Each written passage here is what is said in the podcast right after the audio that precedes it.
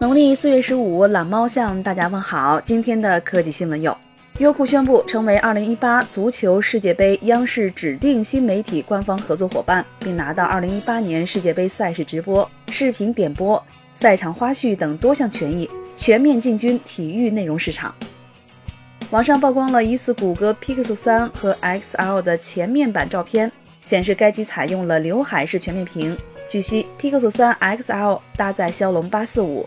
使用原生安卓 P 系统，连谷歌都上了刘海屏的贼船，信仰崩塌了。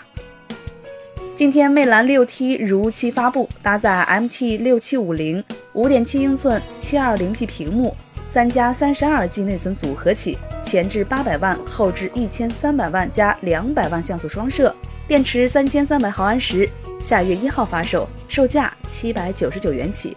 无论以后魅族怎么样，王子在艾特李楠真的尽力啦。小米八真机把玩视频在微博亮相，视频中的机子是 3D 结构光加后置指纹双识别方案。后天小米八就发布了，老杨尽量去现场发回上手视频。